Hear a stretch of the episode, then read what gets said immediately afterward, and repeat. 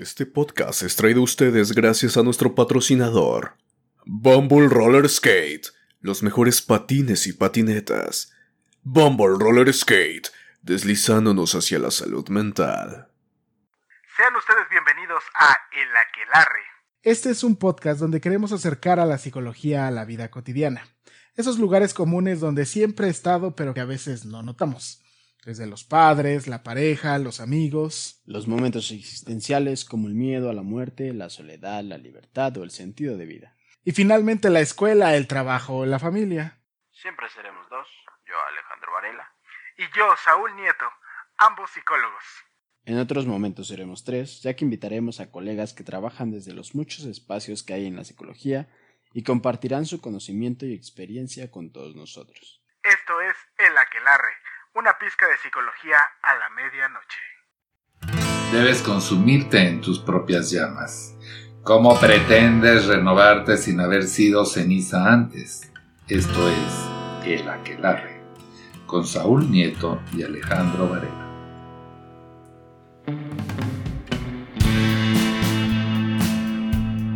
¿Qué tal? ¿Qué tal? Muy buenas tardes, muy buenas noches. Bienvenidos una vez más. Esta vez, ahora sí, al capítulo número 10 de su podcast El Aquelarre. Esta vez, ahora sí, lo estamos grabando bien. Error humano, ni modos por pendejo ya no se pudo, pero estamos de vuelta. No nos encontramos solos. De entrada, me acompaña mi querido amigo, el etéreo místico, el Padawan, Alejandro. ¿Qué tal, Alejandro? ¿Cómo estás? ¿Qué tal, Saúl? ¿Qué tal? Muy bien, contento otra vez de estar aquí en este espacio. Es místico, ¿eh? Déjenme decirlos. Claro. Y... Mira, un miedo te recorre la espina. Ah, sí, es que si ustedes vieran... Aún así, aquí está la esencia. Eh, estoy contento de estar una vez más con mi amigo Alejandro. Dijiste mi amigo Alejandro. Ah, perdón. Lo siento.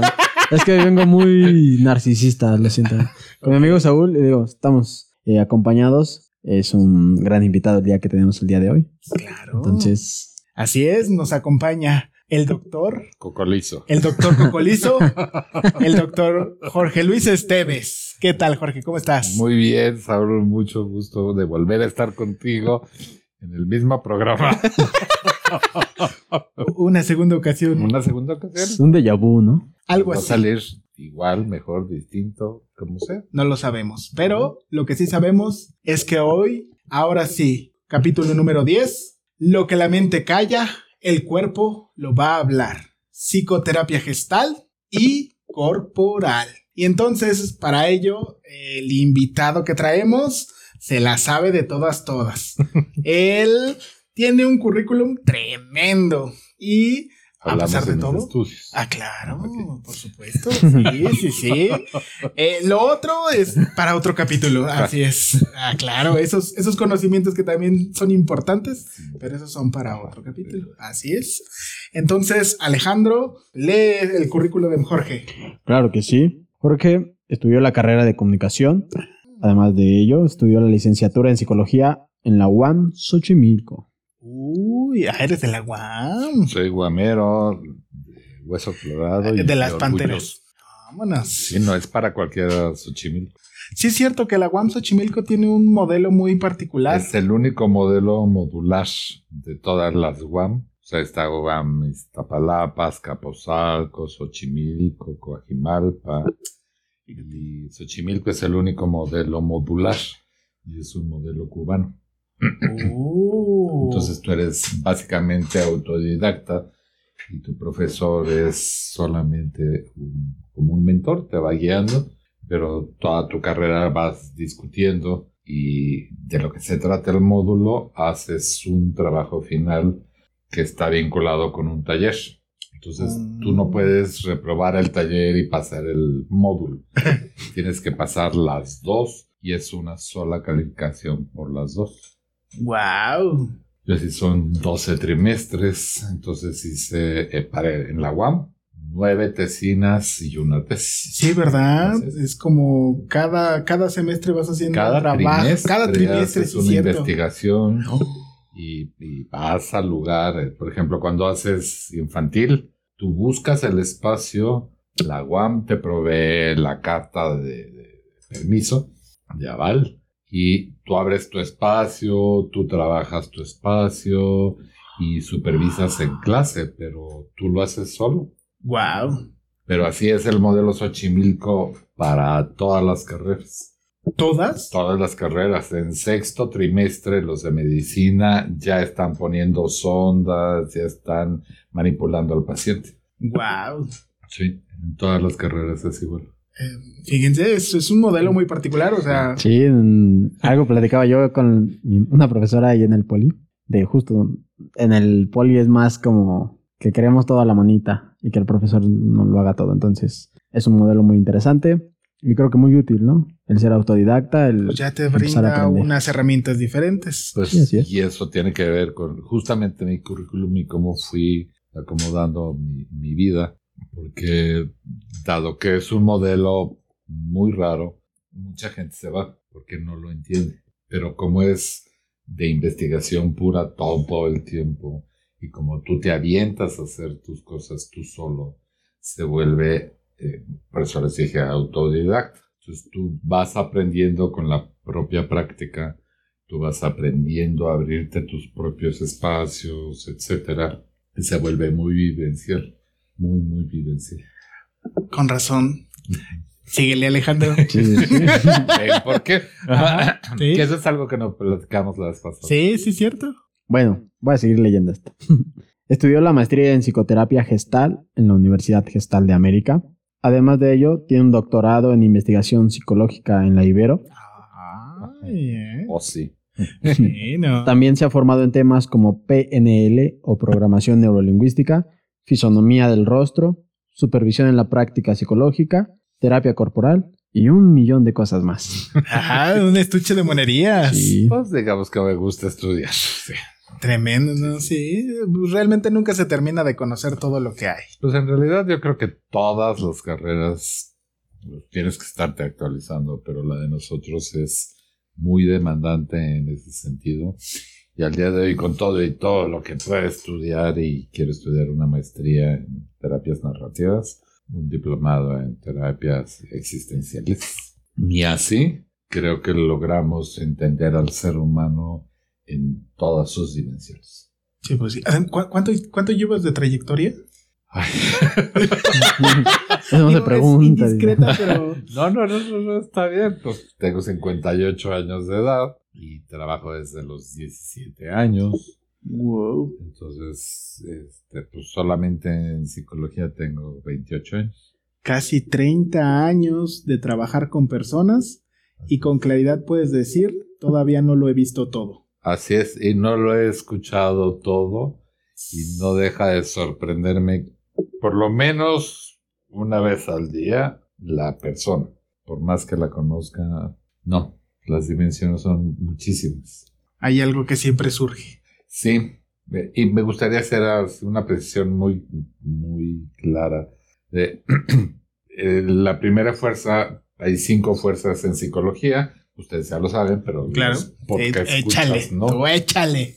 Entonces, la primera es el psicoanálisis con Freud, la segunda es cognitivo-conductual, que es la ratita de Skinner, Los perritos los perritos de Pavlov. Este, de hecho, en 1800 y algo, pues casi 1890 y algo, este, surge el primer libro de condicionamiento para obreros en Rusia. Entonces, desde entonces, la terapia cognitivo-conductual pues, sigue presente y sigue vigente, funcionar para muchas cosas. Y de ahí se desprende la terapia racional emotiva, que toma en cuenta la emoción, pero no la trabaja.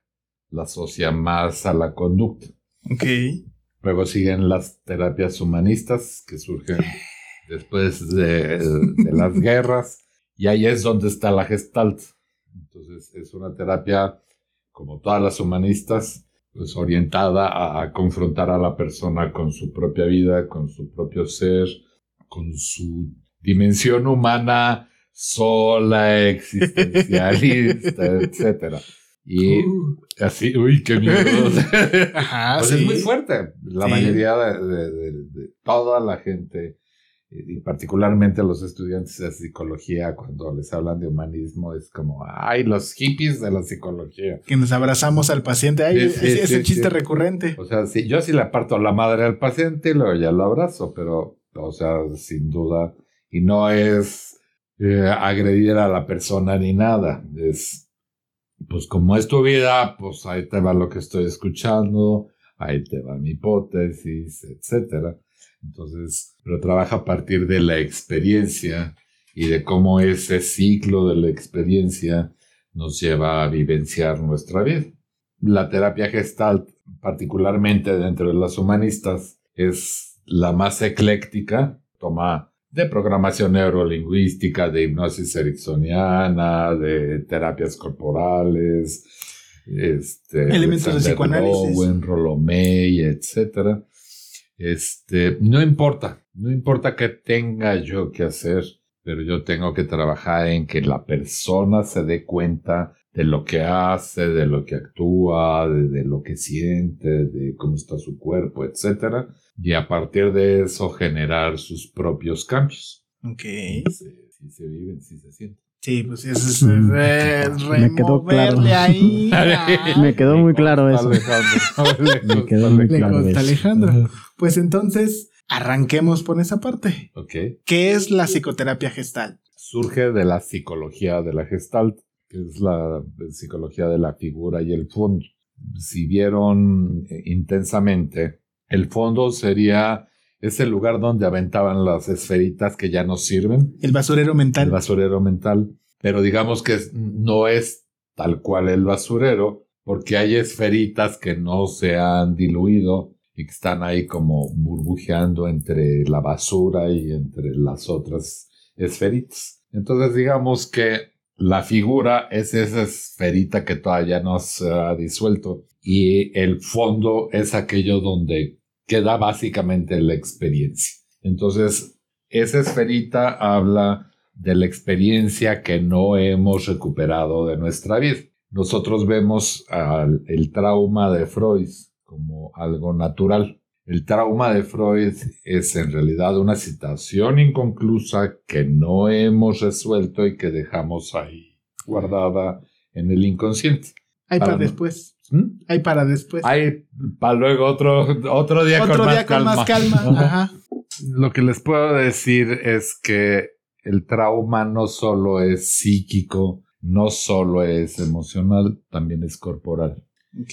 Entonces vamos guardando las emociones en el cuerpo y ese cuerpo se va deformando a partir de esas emociones, porque somos energía y esa energía que genera una emoción, una vivencia, la que sea. Si no la, si no la resuelvo en ese momento, no es porque esté impedido o no porque sea tonto o porque tenga ganas de joderme.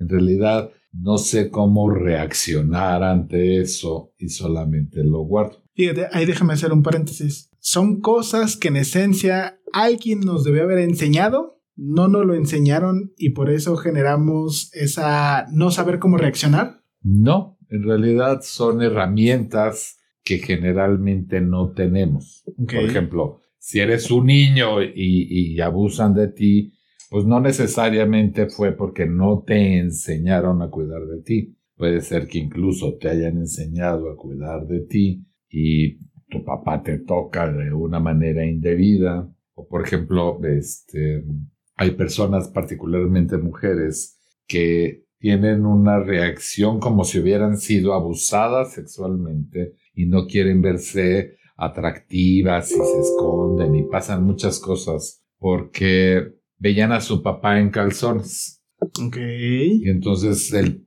el papá, pues, nosotros tenemos varias erecciones a lo largo del día. Entonces puede que tenga una erección y no es consciente de que esa niña está creciendo, está viendo. Y en realidad hay una serie de mecanismos de defensa dentro de todos que se destapa y dice, no, pues si me veo como mujer, igual y me usa como mujer. Entonces se esconden, se aniñan, este, pasan muchas cosas. Entonces eso sería no tenía las herramientas, nadie te estaba violando, de hecho ni siquiera fue un abuso sexual, pero estos mecanismos se, se disparan inmediatamente cuando nos necesitamos poner a salvo. O sea, la mente nos tiene vivos, pase lo que pase. Y si nos vuelve locos está bien, pero tenemos que estar, Estar vivos. Entonces, y somos seres diseñados para estar vivos. Entonces, eso se va a quedar guardado en tu cuerpo, en tu memoria, en tus conductas siguientes, etcétera, hasta que te das cuenta. Y entonces mi labor es ir rastreando hasta que llegue al punto donde, pues, este, efectivamente mi papá estaba en calzones y entonces se despierta ahí la emoción, la energía y es por eso que se, la Gestalt dice que trabaja en el aquí y en el ahora los asuntos inconclusos. Porque entonces en este momento que estás recordando esto, cómo te sientes y si te sientes enojado, triste, violentado, lo que sea, yo tengo que hacer algo con esa emoción y una vez que extraigo esa energía, pues hacer algo para que ese recuerdo se convierta en una experiencia. Oh. Sí, sí, sí. Es. Y además, todos, no importa qué trabajemos, gestal, psicoanálisis, lo que sea, trabajamos con intangibles. Sí, pues no, no, no es como que, a ver, la parte de su alma, de su bracito, Claro. ajá, este, está mal acomodadita. Claro. O, No. o la psique no existe. No existe tampoco el aparato autónomo y sin embargo la gente puede tener disautonomía. Nosotros hablamos de la psique y tenemos un montón de teoría que podemos comprobar sin duda alguna, pero que no, No, no sé, está. no podemos medirla. No, no la podemos la, medir. la regla no cabe ahí. De hecho, no podemos medir la energía que guardamos en cada emoción. Y podemos guardar, puta, cualquier cantidad de energía. Me ve Alejandro con cara de... sí, yo sé. Así me pasa. Eh, ah, eh, Sí. Ya le pasó. Sí, Entonces, sí, por sí. ejemplo, yo tenía una vez una- un caso muy feo de una chava. No voy a contar el caso. El punto es que era tal su furia y, y bueno, era flaquita, flaquita, flaquita, que me deshizo el punching bag. O sea, cuando le, le di la oportunidad de sacar esa energía, este, le iba a poner los guantes de box y me dijo, no, lo quiero golpear así. Y se abrió los nudillos. Si esa es su necesidad, yo tengo que respetarla. No hay opción. O sea, si ella no quiere, yo no la puedo forzar. Y si se llama energizar la figura. En ese momento ella ya tenía mucha energía lista para salir contra esa figura que era una persona. Y entonces, pues lo deshizo. A patada, puño, grito, moqueaba. Esto era un regadero de, de acerrín. Entonces, todavía los pedazos que quedaban los mordía y los hacía girones. Entonces ese día yo me di cuenta que no hay manera de medir cuánta energía podemos guardar en una emoción. O sea, muy probablemente esta chava tenía, nunca más la volví a ver así de furioso. Sin embargo, pues en otros eventos de su vida estuvo enojado. Pero cuando no tenemos clara esa vivencia, llevamos la misma energía al mismo lugar y la asociación lo, lo asociamos con lo mismo. Ok. Entonces podemos ser un volcán en erupción que cuando tiene la oportunidad de salir, sale. Hoy una chava que terminó su relación y que detrás de esa ruptura hay muchas cosas de su propia vida. Tiene, no sé, casi una semana que terminó con el, la pareja y me decía, ya estoy harta, no paro de llorar. Y de verdad venía toda desencajada. Después salió más enojada que desencajada. Pero yo le decía, muy probablemente esas lágrimas ya ni siquiera son de él. Muy probablemente son lágrimas que no has llorado de ¿Quién sabe quién? muchísimo tiempo atrás. Ahora, cabe aclarar que la ira y la tristeza son hermanas gemelas, no son polaridades, sea, la tristeza no está asociada con el enojo. La, tristosa, la tristeza está asociada a la alegría. El enojo es solamente enojo, no tiene una polaridad. Sería Ok. tranquilidad. Ujú. Pero pues la tranquilidad también es felicidad, es un estado zen. Eh, Entonces, si tú sacas ira, detrás viene tristeza. Por eso muchas veces las personas que, que nos esté escuchando, cuando se enojan y, y se sueltan llorando, es porque hay una incongruencia. Una de esas dos emociones tiendes a retenerla y no la sacas. Entonces, cuando le das oportunidad al cuerpo de que saque, le va a valer madre tu intención, tu fuerza, como con esta mujer. Entonces, tiene una semana llorando y me decía, ya que pare. Dice, no, no quieres que pare, porque lo que sigue es la ira y puta, vas a andar como Satán encarnado. a ver a quién. Claro. Pero entonces, en el momento en que salga la ira, ya tiene eh, herramientas que le enseñé para que saque la ira sin irse contra alguien, sin golpear a alguien, pelearse con alguien, porque no tienen caso. Ok. Fíjate, no sé si el concepto este, viene de, de la gestalt, pero la resiliencia. Me quedé en la fuerza 3. Ajá. La fuerza 4 es espiritual, es transpersonal. Y la fuerza 5 es positiva. Y ahí se acuña el término de Ah. resiliencia que proviene de la física y es la capacidad de algunos cuerpos de ser deformados con fuerza y eh, recuperan su forma original, como por ejemplo una esponja.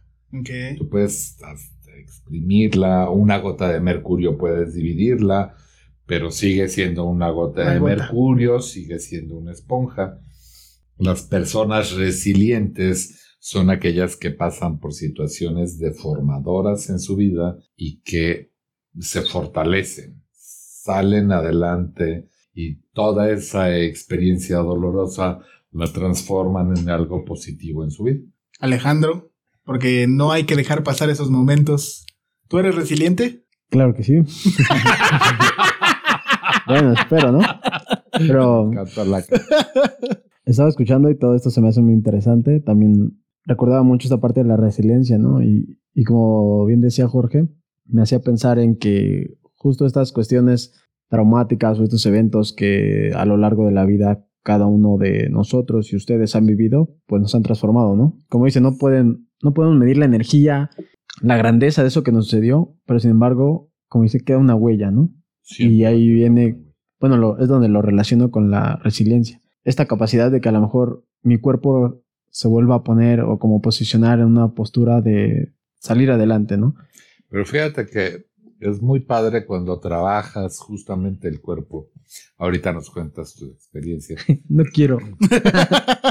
Pero es muy padre cuando de entrada la gente muchas veces no entiende cuando llega la primera vez si qué es esto. O sea, se espera normalmente un viejito trajeado y soy un ser anormal completamente. Y por otro lado, cuando les digo que hay que trabajar el cuerpo, etcétera, pues muchas personas se sacan de onda cuando les, particularmente si es un duelo, puta, pues vas a tener que endemoniar a la persona, ya sea tu trabajo, una pareja que termina la relación, un muerto, etcétera. Pues tienes que humanizar a esa persona, pero sin cargarla de culpa o sin cargarla de bendiciones y luminosidad, porque entonces tienes un santo. Entonces muchas veces las personas les da miedo tener que descubrir quién era esa otra persona y particularmente la responsabilidad en esa relación, la que sea. Entonces, pero eso, por más doloroso que es, te lleva a recuperarte. Pero lo más impresionante es que recuperas tu cuerpo, porque entonces de repente estás erguido o tus nalgas están en su lugar. sí. Porque Sí, sí. las caderas rotadas hacia adelante pues hacen que aprietes las nalgas y que las metas. Y esa es la postura del perro con la cola entre las patas. Culpa. Son personas que tienen culpa. Y la maldita culpa, pot- Lléveme la chingada. Sí, no, no, no, La culpa permea a todos los seres vivos. Hasta mi gato un día que vomitó. Entonces primero se sacó de onda. Y después cuando vi, me acerqué y metió la colita así como si no me van a pegar. Le dije, no te espantes. No, no Pues es normal, algo, ajá. y listo. Evidentemente el gato no habla. Los animales no hablan. Pero se dan a entender perfectamente bien y se comunican muy bien. Por lo menos mi gato y yo nos entendemos. Entonces, cuando tú recuperas tu cuerpo, pues todo ocupa el lugar que debería de tener y la forma que debería de tener. Entonces, las personas que cargan con su familia, que cargan con cosas que no son de ellas, tienden a jorobarse. Por ejemplo, yo durante muchos años viví enojado con mi madre, se lo merecía. También yo hice lo mío. ¿no? ok. No, no. Pero yo estuve cuatro años en psicoanálisis y entendía perfectamente por qué estaba enojado con ella, pero el enojo seguía ahí, o sea, solo estaba racionalizado. Cuando hice Gestalt, no, mano, pues ahí sí me salió Satanás. Y un día, de repente, mi hombro siempre es, el lado izquierdo es el lado femenino, materno, emocional, familiar. El lado derecho es racional, paterno, laboral, eh, masculino. Entonces, pues, mi lado izquierdo, mi hombro izquierdo, en todas mis fotos salía así. O sea, mi hombro pegado hacia Todo la hacia oreja. arriba. Tenso. Y entonces eh, me veía súper sensual, No lo dudo. con el codo así, el, el hombro así y jorobado. Entonces, un día pasé por una ventana y dije, "Ah, chinga, ¿Qué es esto? ¿Qué es esto? Estoy erguido y un día veo una foto mía y me veo sin los hombros levantados. Los hombros levantados es parte. La ira se guarda en, en la nuca, abajo de la nuca, donde empieza la espalda y termina el cuello o viceversa. Ahí se hace una bola. Ahí se guarda la ira. Y entonces la ira comprende desde los hombros hasta la articulación del- de la mandíbula. Ok. Todo eso comprende la ira. Cuando nos enojamos, literal, nos ponemos como, como animales, se, se nos paran los pelos. En mi caso, no. Porque estás pelón. sí. Estoy pelón, ajá, pero sí siento los, los Eh, los folículos. folículos. cómo se irritan, eh, si siento mi tensión en la espalda y pues eso es una forma de expresar nuestra ira y de sentirla y particularmente hay que aprender a sentirla para entonces hacer, hacer algo con ella porque si no entonces se queda ahí guardada y entonces pues depende del lado que está más lastimado pues es un conflicto con padre o con madre o con un hombre, una mujer, el trabajo, la familia, lo que sea. Ok. Y la tristeza se guarda en el pecho. Cuando estamos tristes, se hunde el pecho y es como si los hombros con el pecho hicieran una U. Ok. Y eso hace una joroba. Entonces, cuando tú rotas, no avientas, rotas tus hombros hacia atrás y abres tu pecho, entonces muy probablemente lo que va a ocurrir es que vas a llorar o vas a sentir tu ira, porque les recuerdo que son hermanas gemelas. Así es. Pero las personas que tienen el pecho más abierto son personas que aman, que son felices, etc. Las personas que tienen más cerrado el pecho, pues son personas que difícilmente pueden sentir amor. Ok. Y en la semana yo tenía una mujer que hablaba y se llevaba las manos al pecho todo el tiempo. O sea, a cara le decía, hay dos opciones. O eres demasiado sensible, que esa es de otro.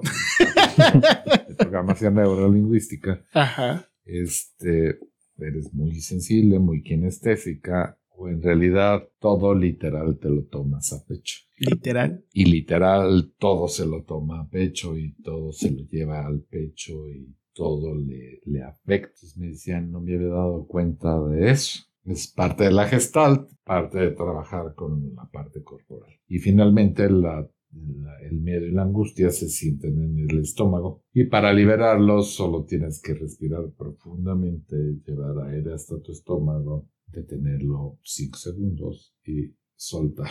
Aclarando nada más que el miedo es natural, el miedo se vuelve ira para podernos defender, para salir corriendo. La chingada. Porque el miedo es lo que nos mantiene vivos. Es evolutivo. ¿Sí? Si no sientes miedo, pues muy probablemente te va a cargar la chingada.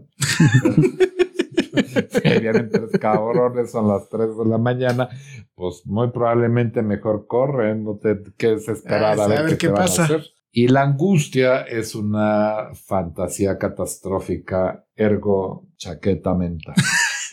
Invención ¿Quieren humana. una chaqueta? No vaya. Eh, así funcionan. Ah. ¿Qué tal con esta parte que algunas personas dicen, me da miedo que me duela a la hora de que voy a terapia? Es una pendejada, porque es una persona que sufre, porque el dolor es natural por lo que sea. O sea, cada ser humano somos distintos y cada ser humano va a sentir de manera distinta. O sea, a lo mejor yo te doy un zape y no pasa nada, pero se lo doy a Alejandro y se endemonia. Entonces Ok. son nuestros disparadores, son nuestros gatillos. Entonces, por lo que sea, vamos a reaccionar de la forma que sea. Pero el dolor proviene de la tristeza y de la ira. Ok. Entonces, el que me dé miedo, que me vaya a doler, es porque me da miedo no solamente contactar con mi tristeza, también con mi El ira. eno. Y la ira es algo que Alejandro guarda. Entonces. Si yo, y hay personas que les da miedo cuando escuchan su voz iracunda o cuando escuchan, cuando, cuando ven su agresión. Y la agresión es natural, si no, no, no comeríamos. O sea, tú ves tu cara mordiendo una manzana y pues, no se ve precisamente.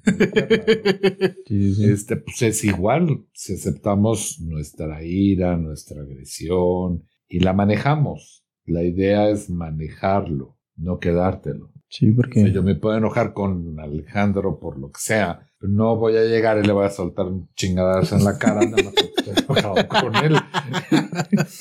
Entonces, a lo mejor si estoy muy furibundo, entonces puedo agarrarme el colchón, puedo hacer ejercicios este, bioenergéticos o lo que sea, sacar, contactar con esa ira, gritar, sacarla, y ya una vez calmado, regresar con Alejandro y decirle, incluso más asertivamente, qué me enojó, cómo, qué, qué pasó. O sea, es mi enojo, me queda clarísimo, no lo puedo culpar. Ok.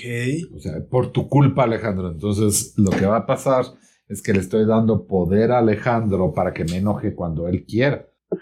Ajá. Yo me enojo, es mi enojo, es mi responsabilidad. Sin sentirlo, sacarlo y ya después hablar con él. Estas cosas me enojan. Estos disparadores tuyos me enojan. Te pediré de la manera más atenta que no lo vuelvas a hacer. Fin. Ok.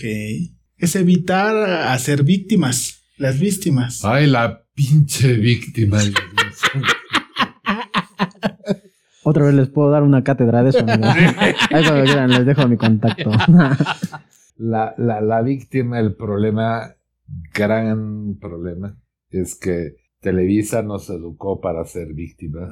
Ay, ay. Adoramos a las víctimas. Y la víctima no solamente no crece, muerde, agrede, lastima, pero no se ve. Más Porque sutil, por ¿no? tu culpa yo estoy así. Me tienes de esta Me- manera. Ajá, sí, por tu des... tan fácil, el, el, el cuerno. Ok. Ajá. Por tu infidelidad yo he sufrido. ¿Y ¿Qué chingas con esa persona? Es súper común. O sea, creo que ahora son mucho más es, congruentes. Tengamos una relación abierta, poliamorosa. La gente le cuesta trabajo comprometerse. Sí. Entonces, sí. Entonces, bueno, quien no quiera comprometerse, el que no quie- sepa comprometerse, que no se comprometa. Hay que dejar de quejarnos. Claro. Es que no tenemos buen sexo. consíguete otra pareja y ya. Pero no te cases con la persona con la que no tuviste buen sexo, con la que no, no eres feliz, pero que la culpas. Claro. Porque entonces tiene una deuda eterna que nunca te va a poder pagar. Las deudas morales no tienen precio ni forma de pagarse. Chan, chan, chan. Entonces, la víctima quiere una deuda moral para sujetar. En ese momento está agrediendo. Ok. El otro que se deja, sin duda. Sí, pues sí. Pero entonces ya switchamos entre victimario y víctima. Entonces, la víctima no siempre es víctima, también, También es es victimario. victimario. Exacto. Y el victimario no solo No es victimario, también, también es víctima. víctima. Entonces, si nos hacemos responsables cada uno de lo que somos, de lo que queremos, de lo que sentimos, etcétera, seríamos mucho más sanos. Ok. Así es. Por eso hay que asistir a terapia, ¿no? Porque... no, o sea, lo digo porque... Pues hay que ir con un buen terapeuta, ¿no? Sí, sí. Claro. Sí, porque justo lo, cosas que yo he visto en la escuela, algunas personas que he atendido y yo personalmente, ¿no? No, no voy muy lejos, ¿no? Hay muchas cuestiones que he visto en mí, en la gente, que a veces dudan de, de lo que quieren, de lo que son, pero creo que hay un gran problema porque hay una gran desconexión de lo que es la emoción. Por ejemplo, a mí me da mucho miedo contactar con mi furia o mi enojo, ¿no? Casi siempre sale la tristeza, pero detrás está eso otro. Pero yo lo que veía es que muchas personas, muchas personas muy jóvenes, les daba miedo contactar y a veces no saben lo que quieren o lo que sienten, ¿no? No son capaces de nombrarlo. A veces es tanta la desconexión del dolor, pero me di cuenta que era tanto el miedo de no sufrir que cuando Jorge me hizo una lectura de mi cuerpo, me di cuenta de jamás vi esa energía que yo estaba reprimiendo, jamás la noté por esa desconexión corporal. Pero como dice Jorge, a mí me pasó, vi mi cuerpo y estaba completamente deformado. O sea, esa energía del no querer contactar, no querer sufrir, me llevó a sufrir aún más. La gente no va a terapia por ese miedo, pero en realidad sufre demasiado. Pero es que es una pendejada. Sí, sí, sí. Elige sufrir en vez de solucionar. Exacto. Que además el sufrimiento es opcional. Sin duda es una Y también pendeja, es una no- invención humana. Ajá. Entonces, En tu experiencia, ¿cómo fue la parte corporal? Uy, fue muy extraño, ¿no? Al principio les voy a contar. Pues Jorge tiene un espejo, ¿no? Me puso de frente y creo que un primer impacto, el ver mi cuerpo frente a un espejo, ¿no? No muchas veces lo hago. Ver mi cuerpo deformado y luego, luego que estaba viendo y que me decía que viera mi postura, luego, luego hubo ahí un choque. Al verme, contacté luego, luego con la emoción y empecé a llorar sin saber por qué. Todavía ni siquiera me había leído el cuerpo y ya estaba llorando solo de ver mi cuerpo y de que yo sabía que había algo. El cuerpo sabe. Que nosotros nos hagamos pendejos es ya diferente, es otra ¿no? cosa.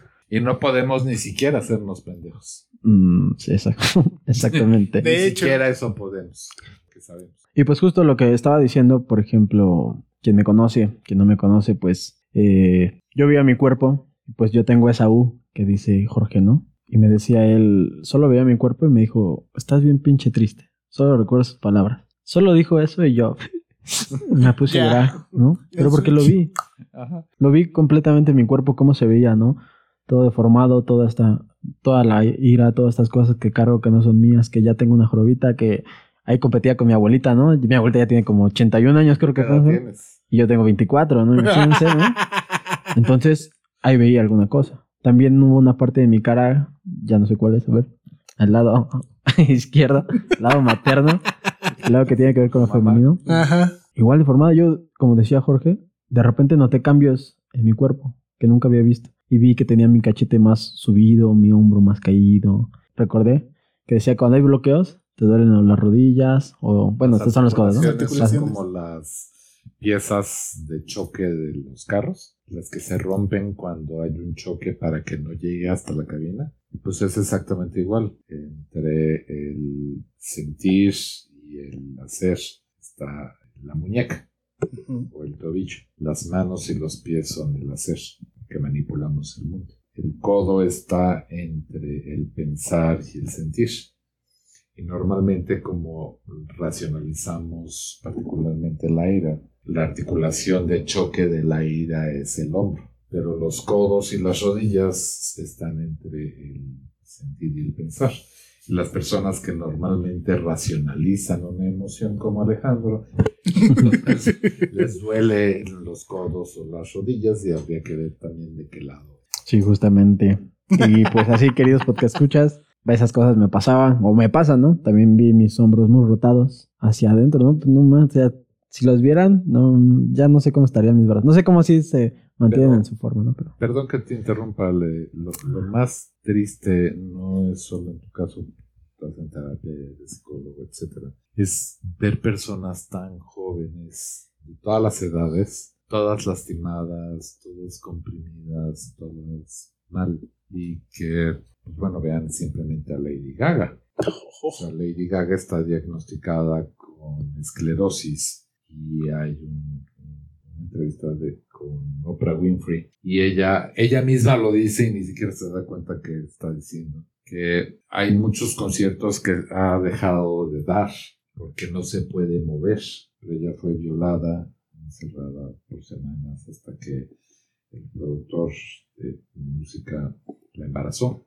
Nunca dice qué pasó con la criatura, pero la embaraza y va bota, literal. Se estaciona, la avienta y se sigue derecho en casa de los papás. Entonces, cada que viene ese recuerdo a ella, la paraliza. Entonces, veía el y decía, no mames, pues este sería mucho más fácil eh, si, si trabajara psicocorporalmente, tal cual psicocorporalmente, eso, pero eh, hay otras formas de sacar adelante a la persona. Y se podría ahorrar unos tratamientos espantosos que le hacen, que la meten en hielo. se- podría ahorrárselas si pudiera estar en contacto con su cuerpo y soltara esa vivencia que sigue guardada ahí. Bueno, ahorita que dijo eso, algo me hizo sentido. El, justo soltar la vivencia que sigue guardada ahí. Al ver la lectura de mi cuerpo me di cuenta que hay demasiadas vivencias, ¿no? Sobre todo que me han llevado a, a transformar mi cuerpo en esta forma porque hay muchas vivencias de tristeza, soledad, que,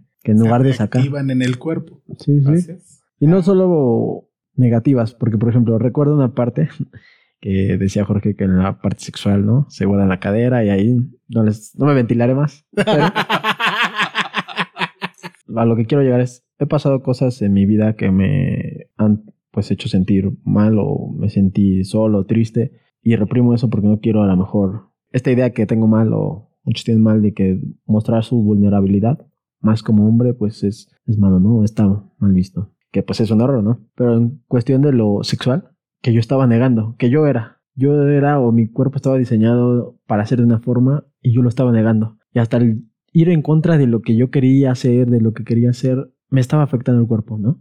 Es algo que me llamó demasiado la atención porque eh, supongo que por mi crianza pues religiosa, ¿no? Hay muchas cosas, muchos tabús que tengo, pero que no me había dado cuenta. Eh, no recuerdo cómo esa vez me había dicho Jorge, ¿no? pero era como que mi cuerpo era... mm, Era como si fuera una puta. en Eres una puta en un convento, así dijo. Así, así. Entonces, no me había dado cuenta de cómo a lo mejor esta parte, a lo mejor reprimida también, afectaba a mi cuerpo, ¿no? Hay cosas que sí podría a lo mejor sacar el ser, el ser un ser más sexoso, ¿no? No sé cómo decirlo. Pero- en tu sexualidad. Exacto. Creo que eso de la lectura me, me dejó mucho. Ahorita puedo hablarlo porque no... No está tan fresquito. Sí, porque ese día, amigos, créanme que yo los invito a que se acerquen, a que, que si lo hacen, lo prueban, pues yo creo que van a, van a sufrir, pero van a llegar más allá, más lejos. Les Van a- va a doler, pero van a encontrar una respuesta liberadora. así La es, paz. La Y paz. no es Baja California.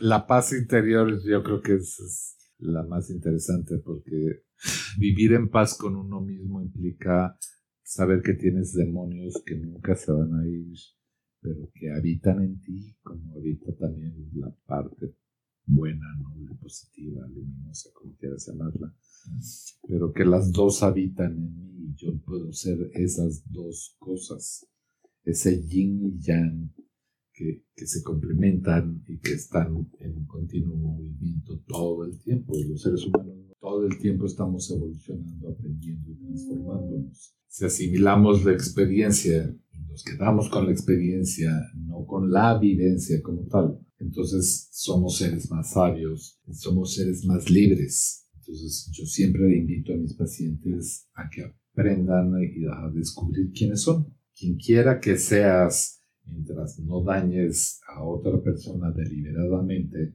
está bien. Yo sé que yo soy un hijo de la chinga. pero me salen muy ricas lentejas. Hago muchas cosas. Ajá. No solamente soy un hijo de la chingada. Y eso es solamente me sirve para saber que puedo poner límites, que puedo defenderme, que puedo enfrentar mi vida, etc. Solo soy. Solo soy. No soy ni bueno ni malo. Solo soy. Solo soy. Eso es budista totalmente. Y por eso amo el budismo. Porque no tiene una calificación. O sea, las cosas no son buenas o malas. Las cosas son lo que son y los seres humanos enfrentamos vivencias que tal vez no querríamos enfrentar, pero pues que ya están en, Ni modos. tenemos que Ajá. vivir y tenemos que poner lo mejor de nosotros para que puedan salir. A lo mejor no como querríamos, a veces decía Cintia Clitbo, la vida te pone un plato de mierda para que te la tragues. Entonces pide la cuchara más grande para terminar más rápido. En chinga. Y entonces, si no lo calificamos como bueno o malo, si solamente lo vemos como una vivencia, pues le entramos a aprender de esa vivencia y ya. Entonces se queda como algo positivo en términos de aprendizaje, No porque sea bueno o malo. Perfecto. Pues, queridos podcast escuchas, eh, si tienen un espejo a la mano, obsérvense, véanse, mírense, pregúntense y cuestionense.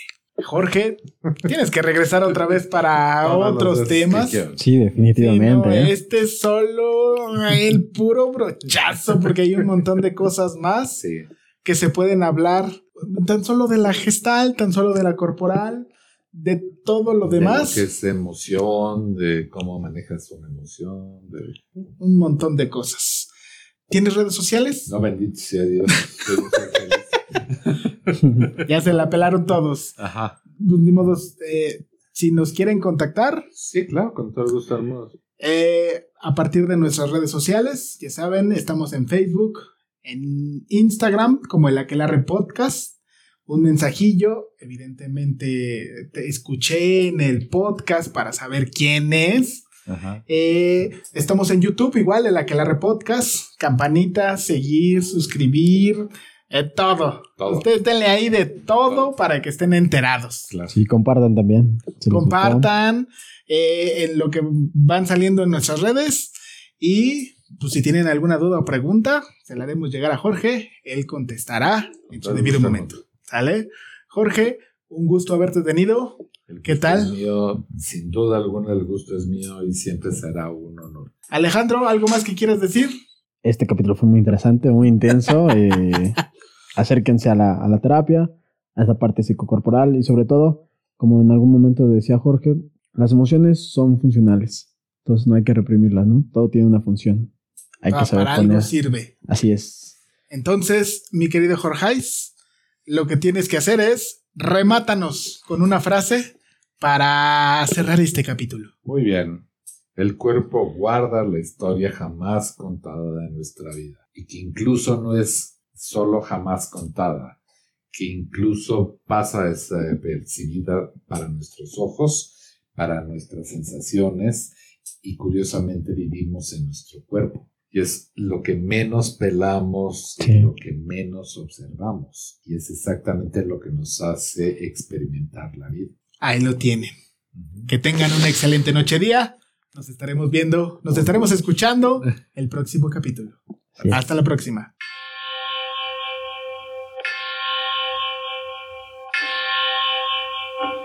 Queridos podcast escuchas, un anuncio parroquial. El equipo de El Aquelarre con Saúl Nieto y Alejandro Varela les invita a escuchar La Maldita Historia con Oscar Oleg. Pásenle, cáiganle y disfrútenlo.